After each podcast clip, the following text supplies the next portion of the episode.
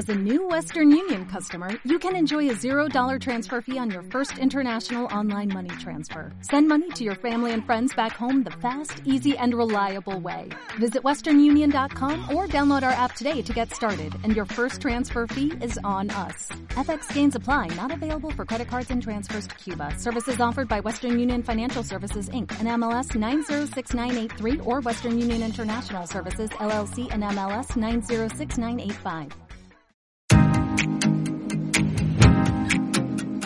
¿Sabían que Chile es el país de Latinoamérica donde más se ha empeorado la salud mental y emocional durante la pandemia? Además, si miramos al resto del mundo, estamos ubicados en el segundo lugar, después de Turquía, según una encuesta que realizó la consultora Ipsos a principios de abril, a un total de más de 20.000 personas en 30 países. Según este estudio, el 56% de los chilenos considera que su salud mental y emocional se ha deteriorado durante la pandemia. Esto es 11 puntos porcentuales por sobre los demás países en promedio. Así que la situación claramente nos está afectando mucho. Y si miramos al resto de la región, en el caso de Perú, el 50%, en el caso de Argentina, el 46%, y en el caso de México, el 43% de las personas se siente más deteriorada emocional y físicamente y mentalmente producto de la pandemia. Así que estamos en una situación no poco compleja, donde este virus nos ha venido a mover nuestra vida de un lado hacia otro y nos tiene muy complicados. Así que de eso vamos a estar conversando hoy día en este capítulo con Mane Ortenechea, porque te invito, Mane, a que veamos qué emociones estamos viviendo, qué nos vienen a decir y cómo podemos manejarlas mucho mejor. Así que muy bienvenida a un nuevo capítulo de Emociones. Hola Felipe, gracias por la bienvenida y como tú contaste, claramente estamos como sociedad muy afectados emocionalmente y mentalmente por lo que está pasando. Y la idea es que en este podcast vamos como a abarcar em, ocho emociones que se derivan de tres emociones básicas, que sería el miedo, la tristeza y la rabia. Y la idea es como contarles un poco de qué se tratan estas emociones y, y cómo se podrían gestionar de una manera que les ayuden a mejorar la salud mental y emocional. Así es. Creo, Man, entonces, para empezar esta conversación, que podamos recordar de que cuando hablamos de emociones miramos a las emociones básicas como emociones que surgen por sí solas, que son la base de todas las demás. Entonces, emociones básicas tenemos, eh, por ejemplo, la alegría, la rabia, la tristeza, el miedo, la ternura, y hay autores que suman el asco, el amor o el erotismo. Eh, y en este caso vamos a estar mirando tres que creemos que son muy relevantes en este contexto de pandemia, ¿no es cierto? El miedo, la rabia y la tristeza. Yo te propongo, Pipe, que partamos con las emociones que están ligadas al miedo, que tienen gotas de miedo. están eh, teñidas por miedo. Vamos, están teñidas por, miedo. Ok. Eh, la primera, eh, que creo que, que, yo la he sentido también y, y he visto y he escuchado que muchas personas la han sentido, es la angustia. Y la angustia tiene que ver con una emoción que se asocia a un evento real. Por ejemplo, en el caso actual, eh, yo siento angustia por la pandemia o siento angustia eh, porque no veo a mis seres queridos o a mis amigas.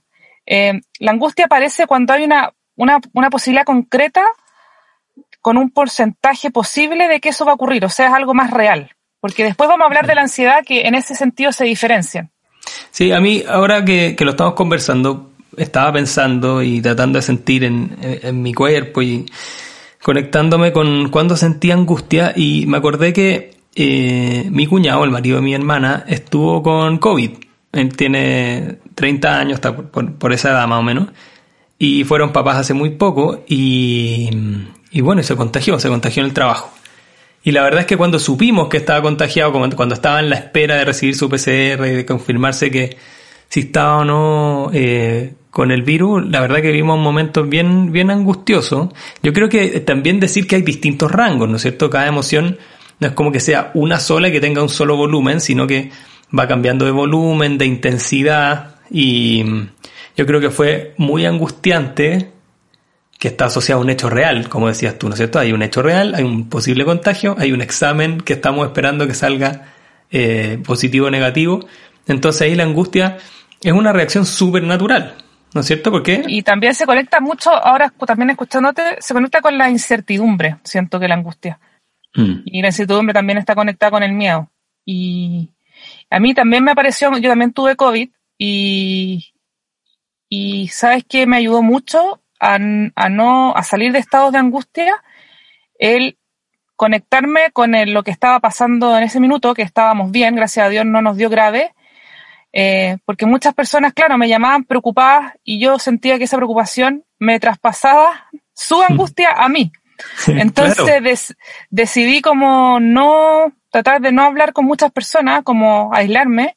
Eh, y, y, yo creo mucho en las vibraciones y vibrar alto. En ese sentido, no sé, pues escuchar música que me subiera el ánimo, ver películas alegres, evitar las noticias. Esas fueron cosas que por lo menos a mí me ayudaron como A, sortear esa emoción de angustia. Mira, y también una posibilidad que se me ocurre, Mané, nosotros que somos coaches y mentores, que es la posibilidad de conversar. ¿No es cierto? Con alguien que esté preparado, que tenga las, capacidades, el conocimiento y las habilidades, las distinciones para escucharte, ¿no es cierto? Porque tú decías como que se me pegaba la emoción de angustia de los demás y se, y se te multiplicaba la tuya, ¿no es cierto? Entonces también un una muy buen mecanismo de salida, creo yo, y de matizar estas emociones que a ratos son incómodas, nos cuesta gestionarlas, ¿no es cierto? Como la angustia, es poder conseguir a alguien eh, que podamos conversar y por último decirle, mira, lo único que necesito es que me escuches, ¿no es cierto? O hacerle el pedido, oye, por favor, te voy a contar cómo me siento. Si es que, si es que te, cuesta a ti gestionarlo, avísame, pero realmente necesito como sacar hacia afuera. Mm, sí, mm. conversar como desde lo, desde lo que siento, simplemente sin, sin esperar como que me, me den un consejo, simplemente votar aquello que tengo adentro. Sí, y porque las emociones que están ligadas al miedo nos vienen siempre a recordar que hay algo importante para nosotros que está en riesgo, ¿no es cierto? Que podríamos perder. Y como no lo queremos perder, eh, bueno, aparecen estos distintos matices de esa emoción de miedo, como en el caso de la angustia, asociado a algo súper real, ¿no es cierto? Y, tiene, y también se liga mucho también al futuro. Y, y, ahí aparecen como las creencias y, y, todo, y que también podríamos hablar de pensamiento, eh, juicios con los que creemos que el futuro va a ser de una cierta manera. Y ahí, empieza, y ahí empezamos a caer en, en la angustia, en la ansiedad. Claro, y ahí es interesante ese puente que pone Mané porque cuando yo creo que la angustia está asociada como al momento más presente. Si bien mira hacia adelante, está, tiene que ver más con un hecho concreto. Y cuando ya nos vamos en esa deriva mental, en chileno, como decimos, cuando nos vamos en volada, es decir, como que dejamos volar nuestra emoción y nuestra imaginación, nuestra mente hacia adelante, ahí aparece otra emoción que es la ansiedad, ¿no es cierto? Que la ansiedad eh, es como este torbellino de pensamientos anticipativos ¿no es cierto? Que, normalmente anticipa lo, negativo, ¿no es cierto? La desgracia, eh, lo que va a salir mal, eh, es como fatalista. Sí, y la ansiedad a veces también, ojo, que la ansiedad también puede aparecer una ansiedad porque, por ejemplo, no sé, cuando, no sé, yo me acuerdo cuando era chica y venía mi cumpleaños, yo me ponía ansiosa. y acá como lo común entre esta ansiedad de algo positivo que vendría siendo un cumpleaños versus la ansiedad que estamos sintiendo en pandemia, tiene que ver con que me anticipo en el hoy con lo que va a venir mañana hacia mi cumpleaños o en el futuro con lo que yo creo que puede pasar con la pandemia. Entonces, la ansiedad tiene que ver con todas esas cosas que son simplemente, y ahí es súper importante eh, verlo de esa manera, son pensamientos y creencias que no necesariamente son verdad. Muchas veces todos esos pensamientos y creencias con las cuales estamos eh, en estados de ansiedad no pasan. es importante hacer esa pregunta. De todas estas cosas que me tienen intranquila, me generan ansiedad, ¿cuáles realmente han pasado o realmente pueden llegar a pasar? Y lo otro que es súper importante, ¿cuáles controlo? Porque a veces creemos en esa ilusión de que todo lo tenemos claro, que todo lo controlamos y bueno, no controlamos el contagio nacional. Quizás lo único que podemos controlar es mm. cuidarnos y quedarnos en nuestras casas. Eso sí lo controlamos, pero que otras personas se juntan, no lo podemos controlar. Y eso como que ayuda mucho a soltar esa emoción de la ansiedad. Sí, mira, hay dos cosas que yo rescato, man. La primera, que la ansiedad puede tener una... Siempre nos lleva hacia el futuro, ¿no es cierto? Nos dice, lo que está pasando ahora no me gusta, sino que fíjate, fíjate para adelante, mira para, para adelante lo que viene. ¿Por qué? Porque puede ser positivo, como por ejemplo, eh, va a pasar algo bueno, el cumpleaños que decías tú, o va a venir un aumento de sueldo, o va a llegar una persona que yo he hecho de menos hace mucho tiempo, llega el miércoles, hoy día es domingo, faltan tres días, me pongo ansioso. O en el contexto de la pandemia creemos nosotros que es más común esto de que, oye, algo va a pasar negativo, ¿no es cierto? Anticipar desgracia. Y lo otro es decir que nuestro cerebro le cuesta identificar o muchas veces no identifica eh, los pensamientos que son verdad y los que son ilusión. Los toma todos como reales. Entonces, no sé, pues cuando estamos viendo una película, no sé si te pasa que de repente es como, o una serie, la película o la serie, lo que está pasando emocionalmente, y tú te metes ahí te metes en la película. O sea, como que la, la mente lo asume como, como verdad. Entonces, cuando caemos en esas derivas de pensamiento negativo y fatalista, em, el cerebro lo asume como que son verdad y empiezan también a repercutir en nuestro cuerpo, ¿no es cierto? Y como estamos hablando de emociones ligadas al miedo, desde el punto de vista del cuerpo, el miedo se manifiesta con una alta tensión muscular, es como que nos tensamos, ¿no es cierto? Abrimos los ojos, eh, eh, estamos alerta, eh, también tiene mucho que ver pues, tú con el bruxismo, apretamos los dientes, nos pueden dar ganas de escondernos, nos puede dar ganas de salir arrancando, nos pueden dar ganas de mimetizarnos y que nadie nos vea ni nos, ni nos venga a conversar, o nos podemos paralizar, que son las predisposiciones del miedo, que obviamente con la angustia y con la ansiedad también puede ser que nos aparezcan esas, esas sensaciones en el cuerpo. Bueno, aparte de la angustia y la ansiedad, que es la que acabamos de ver, hay otras emociones en relación al miedo que creemos que sí se presentan en esta época de pandemia eh, de manera bastante común. Una sería la confusión, que está asociada a una situación poco clara, que no, que no sabemos qué va a pasar. Eh, aparece como que sentimos que algo está cambiando, donde no está todo, no está la información disponible, que es como lo que siento que ha pasado con, con el COVID, donde como que hay muchas teorías, eh, nadie sabe exactamente cuándo va a terminar la pandemia. Eh, y eso nos hace a veces, con este afán que es propio del ser humano de que creemos que podemos controlar muchas cosas, eh, a buscar exceso de información, a estar pendientes de las noticias. Es como que buscamos agarrarnos de algo que lamentablemente no es real, que es el futuro, que como la verdad es que el futuro es una ilusión. Creemos que podemos, podemos decir, no, esto es lo que va a pasar, pero nadie sabe qué va a pasar. Y eso sí genera un estado emocional que es la confusión, que es algo que, que, asociado al miedo está está súper relacionado. ¿Sabéis que ahí me acordé, nosotros como, como país hemos enfrentado como chilenos, digamos, miles de desafíos como sociedad, igual que todo el resto del mundo, ¿no es cierto? Y una de las cosas que han salido bien a mi juicio es la disponibilidad de vacunas, ¿no es cierto? Entonces, eh, respecto a la confusión, ponte tú las últimas semanas, yo creo ha habido toda una discusión en los medios de comunicación y en las familias, en las conversaciones, de cuál es la mejor vacuna, cuál es la que hace bien, cuál es la peligrosa, eh, cuándo hay que ponérsela, hay una que es solo un, solo una en pinchazo, hay otra que son dos, cuánto tiempo hay que esperar, cuándo me toca a mí que tengo casi 40 años versus a, otras personas que tienen menos edad o más edad. Ese, ahí yo creo que la confusión ha estado súper presente.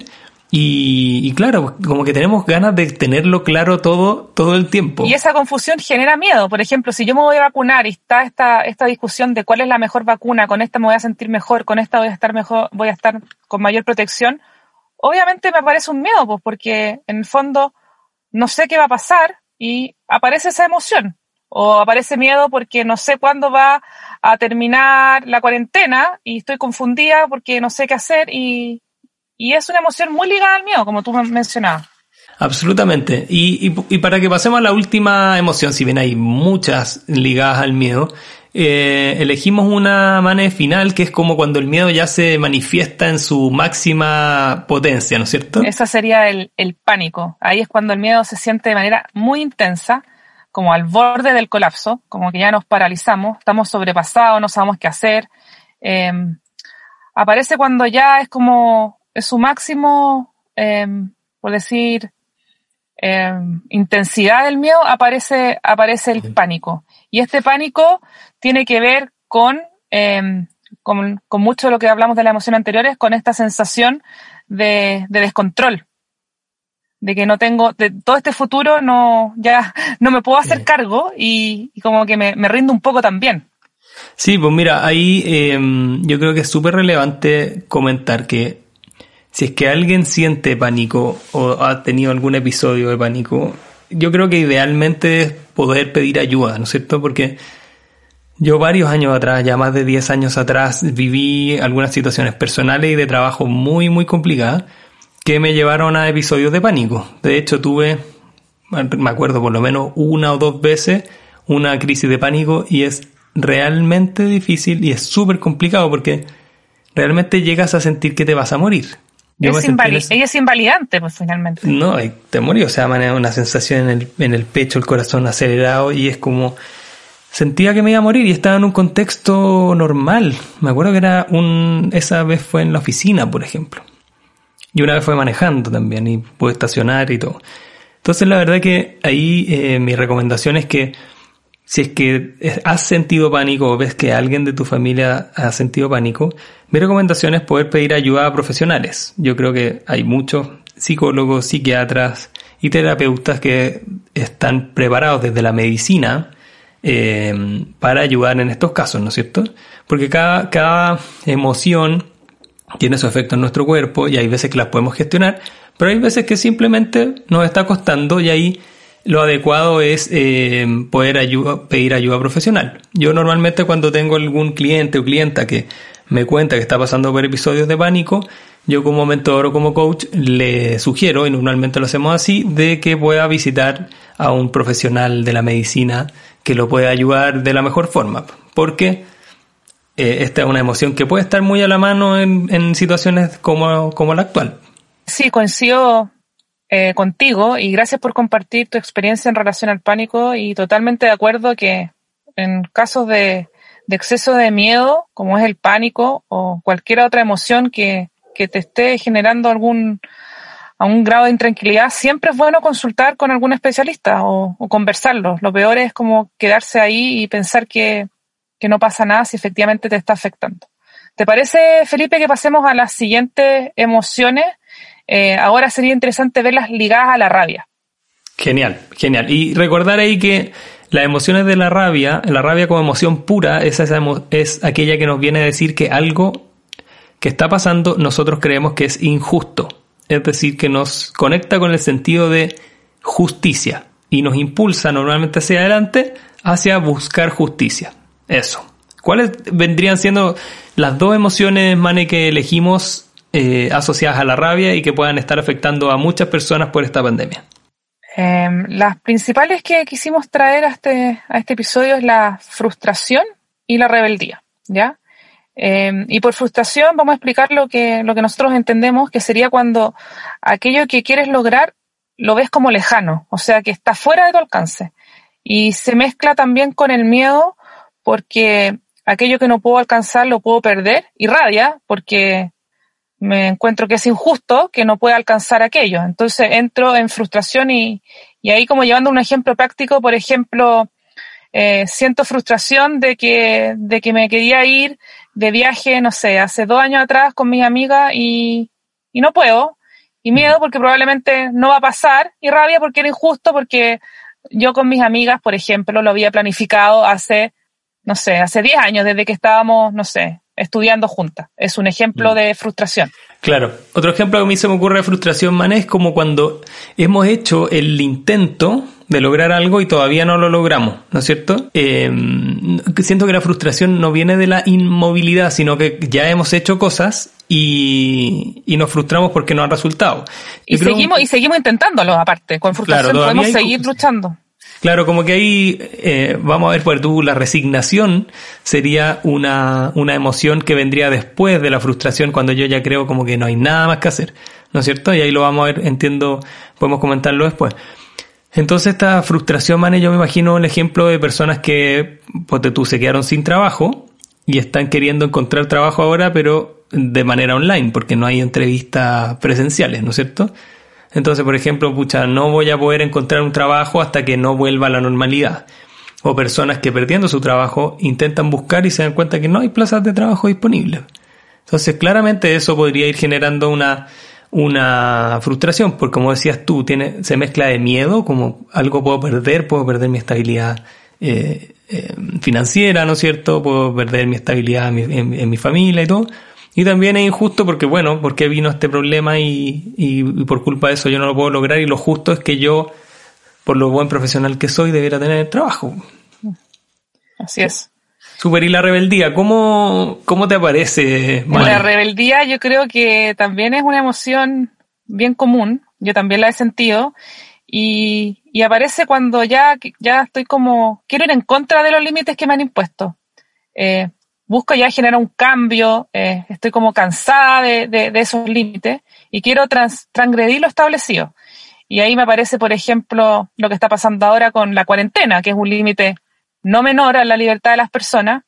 Y creo que sí, hay mucha gente rebelada contra ese límite.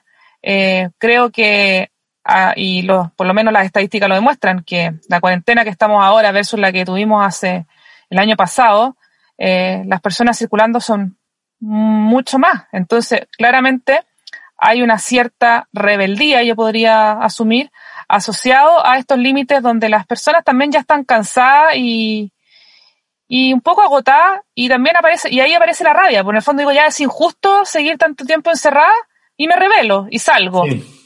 O, los jóvenes no se cuidan, no sé. Sí, a mí me ha pasado con, con, lo hemos conversado con varios de mis clientes y clientas de que esta segunda pandemia, digamos, o sea, este segundo año, eh, se han sentido mucho más afectados y yo con, con la RO, con mi señora lo hemos conversado y que en, en Santiago, ¿cuánto llevamos? Como un mes de encierro nuevamente aproximadamente y que si bien entendemos de qué se trata y estamos más o menos acostumbrados, se nos ha hecho mucho más difícil que el año anterior y, y muchos de mis clientes han empezado a hacer cosas que antes no hacían. Como que, oye, sabéis que ya de repente salgo, aunque no me queden permiso, salgo un rato, eh, nos juntamos el otro día con no sé quién. ¿Por qué? Porque es como un acto de, de querer rebelarse contra esto que, mm, que ya es demasiado largo y que hay límites que no están dispuestos a, a, a seguir cumpliendo. Y uno de ellos, pues tú, entiendo que en Francia hay una discusión, o en Inglaterra era, eh, una discusión bien profunda respecto a un posible carnet de, o un pasaporte sanitario de que solo las personas que se vacunen o que nos vacunemos, yo estoy a, a, favor de vacunarse, que solo las personas que estén vacunadas van a poder, por ejemplo, ir a conciertos, van a poder subirse a los aviones, y eso va a estar, al parecer, eh, cubierto con un, con un código QR o algo así. Entonces, había mucha gente que se estaba rebelando contra eso porque sentían que se generaba una, como una discriminación en contra de quienes decidan no vacunarse. Entonces, hay una rebeldía respecto a las vacunas porque hay personas que son antivacunas y que creen que la vacuna no es la solución y que no pueden ser obligadas a ponérsela. Entonces ahí podemos ver que hay un, hay un segmento de personas que tienen la rebeldía muy a la mano. Sí, yo creo que la rebeldía es una emoción en este minuto bastante común, con todos los límites, como tú decías, que tenemos y, y también con rebeldía hacia la enfermedad misma. Es como, he escuchado también de muchas personas que digan, ya, incluso hay un sticker en el teléfono dando vuelta, donde es una señora como tipo caricatura de Condorito con una escoba, pegándole al virus con una escoba, así como, ya como que no quiero más, así como... No hay más. Claro, y me revelo. Doña Treme debe ser la Doña Treme. Sí. Buenísimo. Oye, Mane, ¿qué te parece si vamos entonces a, la, a las últimas dos emociones de las ocho, ¿no es cierto? Que serían dos emociones ligadas a la tristeza. Y ahí recordar, eh, Mane, que la, la, tristeza como emoción básica, cuando está pura, eh, ¿qué es lo que nos viene a decir? Bueno, la tristeza, lo, lo más interesante es que te viene a mostrar que has perdido, te conecta con la pérdida, pero esa pérdida aparece la tristeza porque esa pérdida es importante para ti. En el fondo te conecta con algo, algo que tú perdiste y que es importante. Y ahí aparece la tristeza. Entonces, como lo hemos dicho en otros capítulos, cuando nos sentimos tristes es súper interesante preguntarnos, eh, me siento triste porque, ¿qué siento que perdí? Y valorar que eso que perdí o ser consciente era importante para mí. Pues. Entonces la tristeza es, es, en el sentido, es, es una muy buena comunicadora eh, interna de qué es lo que nos importa realmente. ¿Qué me importa y qué no importa? Y, y tanto que le sacamos no nos gusta enfrentarla. Mira, y ahí la primera emoción que, que elegimos con la Vane para contarles la nostalgia, ¿no es cierto? Que es una emoción que nos hace mirar hacia atrás, ¿no es cierto? Sentimos dolor por algo que, que era importante para nosotros y que perdimos y mira al pasado, a eso que ya no está y que creemos que no va a volver. Y mucha gente está a mi juicio, eh, conectado con, con, la nostalgia. Y aquí voy a sacar nuevamente mi lado futbolístico y futbolero. Una de las cosas que yo más echo de menos es poder ir al estadio a ver a mi queridísima Unión Española, que estamos pasándolo muy mal en esta, en estas últimas semanas. Eh, pese a eso, eh, aunque el equipo no esté jugando bien, la experiencia de ir al estadio, de, de ver a los jugadores, de sentir el, toda esa gente, es algo que yo he hecho mucho, mucho de menos. Eh, es de las cosas que, que, me gustaría retomar. Obviamente también algunos eh, encuentros con mis amigos, ¿no es cierto? Cuando hacemos deporte juntos, nos juntamos, hacemos asado. Eh, incluso cosas tan simples como poder caminar tranquilo en la calle sin la, sin la mascarilla. esas son cosas que a mí me traen nostalgia. ¿Tú, Mane, de qué estás nostálgica? En estos días? Yo, yo estoy nostálgica de los encuentros con mis amigas, con familiares. O sea, hay personas de mi familia que no veo hace meses, incluso años, un año por lo menos desde que partió esta pandemia, y, y la nostalgia de, de, la reunión, de la reunión social. Y hay una nostalgia que también me parece bastante, que es el ver los rostros. A mí no me mm. deja de ser indiferente el hecho de ir al supermercado o salir y solo ver ojos, no ver caras. Eh, entonces me parece una nostalgia porque digo, qué increíble como antes el hecho de ver una cara eh, pasaba como natural y hoy me da nostalgia y me, que está ligada a tristeza y eso que me viene a mostrar que es importante eh, Mm. Para mí, el ver rostros, porque ahí, no sé, te encuentras con alguien conocido, eh, hay una comunicación que nos estamos perdiendo al no ver el rostro completo, y eso sí me da nostalgia. Totalmente. Y ahí, para cerrar por mi parte la nostalgia, eh, he conversado con, con, mis papás y que están en torno a los 65 años y con varios de sus amigos de la edad y el, parte de la nostalgia que hay en esa generación es de que sienten que han perdido un tiempo que no va a volver como un tiempo con los nietos, un tiempo con los amigos, eh, conversaciones. Hay amigos también que han, que han partido. A mí me, me, han dicho como que te quitan años de vida, en el fondo. Mm.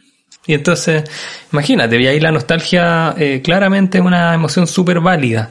Lo que, lo que quiero recalcar, Mane, y me imagino que tú estás súper de acuerdo con eso, es que estas emociones, ojalá las podamos aceptar, las podamos... Eh, entre comillas, dar la bienvenida. Son incómodas muchas de ellas, no nos gustan, eh, pero nos vienen a contar algo de nosotros. Entonces, lo peor que podemos hacer es llevarles la contra, evitarla, sino que idealmente darles un espacio, tratar de entenderlas de qué se trata y vamos a dejar algunos links en, en los posts de Instagram y en el y en la introducción del, del capítulo en, en Spotify y Apple Podcast vamos a dejar algunos links de autores que, que nos gusta eh, cómo tratan el tema de las emociones si quieren profundizar mucho más. Eh, una de ellas es Lucila Rosa Mejía Londoño, ¿no es cierto? Que es una coach y, psicóloga colombiana que, que tiene libros muy buenos de eso. Entonces, para cerrar de la tristeza, Mané, ir cerrando esta octava emoción de pandemia, em, ¿cuál sería? La última sería, yo creo que la resignación, que es esa emoción que aparece cuando ya sentimos que no hay nada más que hacer, ya se agotaron las posibilidades y no vemos alternativas. Y, y cómo, cómo podemos reconocer las resignaciones cuando nos llenamos de peros. Eh, no, yo ya no, no voy a seguir intentando buscar trabajo, no, yo ya no, no voy a emprender, porque en el fondo, dado la pandemia, hasta aquí, hasta aquí llegamos. Yo creo que ya la humanidad morimos. Es como, es como esa sensación. Estoy tratando como de relatar como para que la puedan reconocer. Sí, mira, como para qué seguir intentándolo, no sé. Sí, yo creo que una buena forma de cómo lo pueden reconocer nuestros amigos y amigas es desde el cuerpo, Mane, porque Las emociones que hablamos antes de la, de la rabia y del miedo en general son emociones que nos tensan, nos llevan a, como dijimos, a, sostener las cosas, ir hacia adelante, son como más, más intensas. En cambio, las ligadas a la tristeza es como que soltamos, ¿no es cierto? Nuestro cuerpo pierde tensión, eh, perdemos fuerza, miramos hacia abajo. A mí la resignación me parece como un soltar absoluto, es como ya, ¿sabéis qué? Como, incluso con un, como con un suspiro, un, ah, ya, ya no hay nada, nada que hacer. No hay, nada que hacer. Nada que hacer. Eh, es como un soltar absoluto hasta el aire. es, la ausencia de esperanza, diría yo. Mm, totalmente. Y si hay gente que se siente resignada, es súper válido también. Y ahí vuelvo a la recomendación. Eh, que vamos ahora con, con recomendaciones también, pues, mané. Eh, cuando estén en la, en la, resignación o cualquiera de estas ocho emociones, si podemos repasar eh, cuáles son nuestras recomendaciones de qué hacer. Parte tú. Sí. Eh, bueno, una de las primeras recomendaciones eh, yo creo que sería como conversarlo con otras personas, eh, contarles a las otras personas cómo nos sentimos y también escuchar cómo se sienten otros, con compasión y empatía. Ahí, ahí mi recomendación es como evitemos tanto consejo y decir lo que yo haría, sino más bien escuchémonos como las emociones son personales y como lo hemos dicho antes, no es como para decir esto es malo, no, no nos digamos esto no lo tengo que sentir, mm. simplemente permitámonos sentirlo y compartirlo. Yo creo que eso es de gran ayuda. Genial. Y ahí también cuando sientas que ya no tienes con qué conversar o, o si conversas con personas y sientes que no estás encontrando la, la solución o las respuestas, es buscar ayuda con algún especialista, con un terapeuta, con algún médico o, alguna persona que, tú sepas que tiene las, las competencias para ayudarte. Y muchas veces nos da vergüenza, ¿no es cierto? Otra emoción eh, nos da vergüenza mostrarnos vulnerables, nos da, no queremos preocupar a los demás, no quiero que sientan que estoy mal y nos empezamos a encerrar en nosotros mismos y conversar nos sana y más aún nos sana si es que son personas que tienen las capacidades y las condiciones para, para acompañarnos. Exactamente. Conversar y reconocer, creo yo.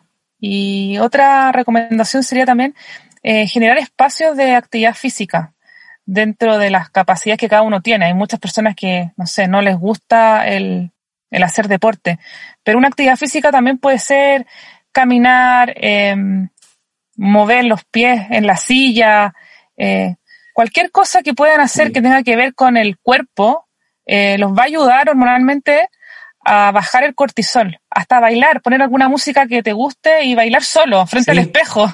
Son todas cosas que ayudan. Cantar, cantar, porque tú el otro día con, un cliente mío hicimos una, hicimos un, baile y cantamos. Fue como, ¿cuál es tu canción favorita? Y cantamos, él cantó y fue muy liberador. Y, y obviamente, Cantar es una actividad física, también estás moviendo tus cuerdas vocales, los brazos idealmente, y, está lleno de tutoriales en internet gratis, ¿no es cierto? Eh, en YouTube y otros de entrenamiento en la casa, con tu propio cuerpo.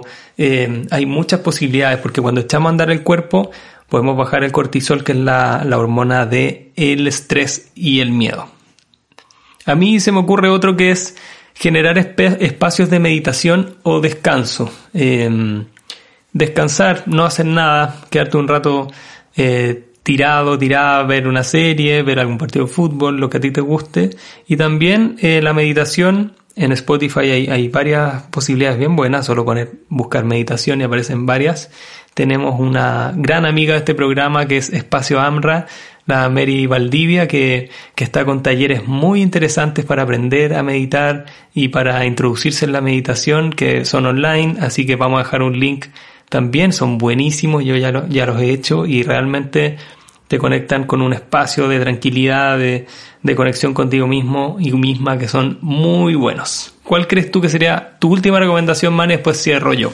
Sí, eh, la, bueno, también está relacionado con la que tú dijiste, con la meditación, que tiene que ver con, que un estado meditativo te lleva a un momento presente y es eso, ¿no? como invitarlos a conectar con el momento presente, que finalmente es lo único real. lo dije anteriormente que el futuro es una ilusión y reconociendo lo que no controlamos, eh, intentar soltarlo. Eh, a veces nos aferramos a, supuestos y cosas que creemos que, que las controlamos y, y si indagamos un poco, finalmente no las controlamos. Así que soltar aquello que no controlamos, foco en el ahora, eh, ayuda mucho también el, el, concentrarse en la respiración. Eh, muchas veces quizá hay gente que no quiere intentar meditar, pero sí el hecho de respirar con un ritmo y ser consciente de esa respiración ayuda a conectar con ese momento presente. También si están lavando los platos, por ejemplo, eh, ponte lavando los platos. Siente el agua en tus manos, siente el jabón, siente la, textura de los platos, ¿no es cierto? De, las distintas temperaturas del agua, es estar presente y en eso los pies siempre muy bien puestos en la, en la tierra y tratar de, apoyar la planta en nuestros pies.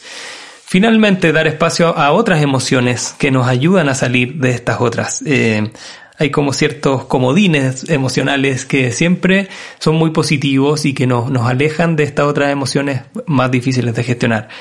Una de ellas es la gratitud, es siempre encuentra o busca algo por lo cual puedes agradecer.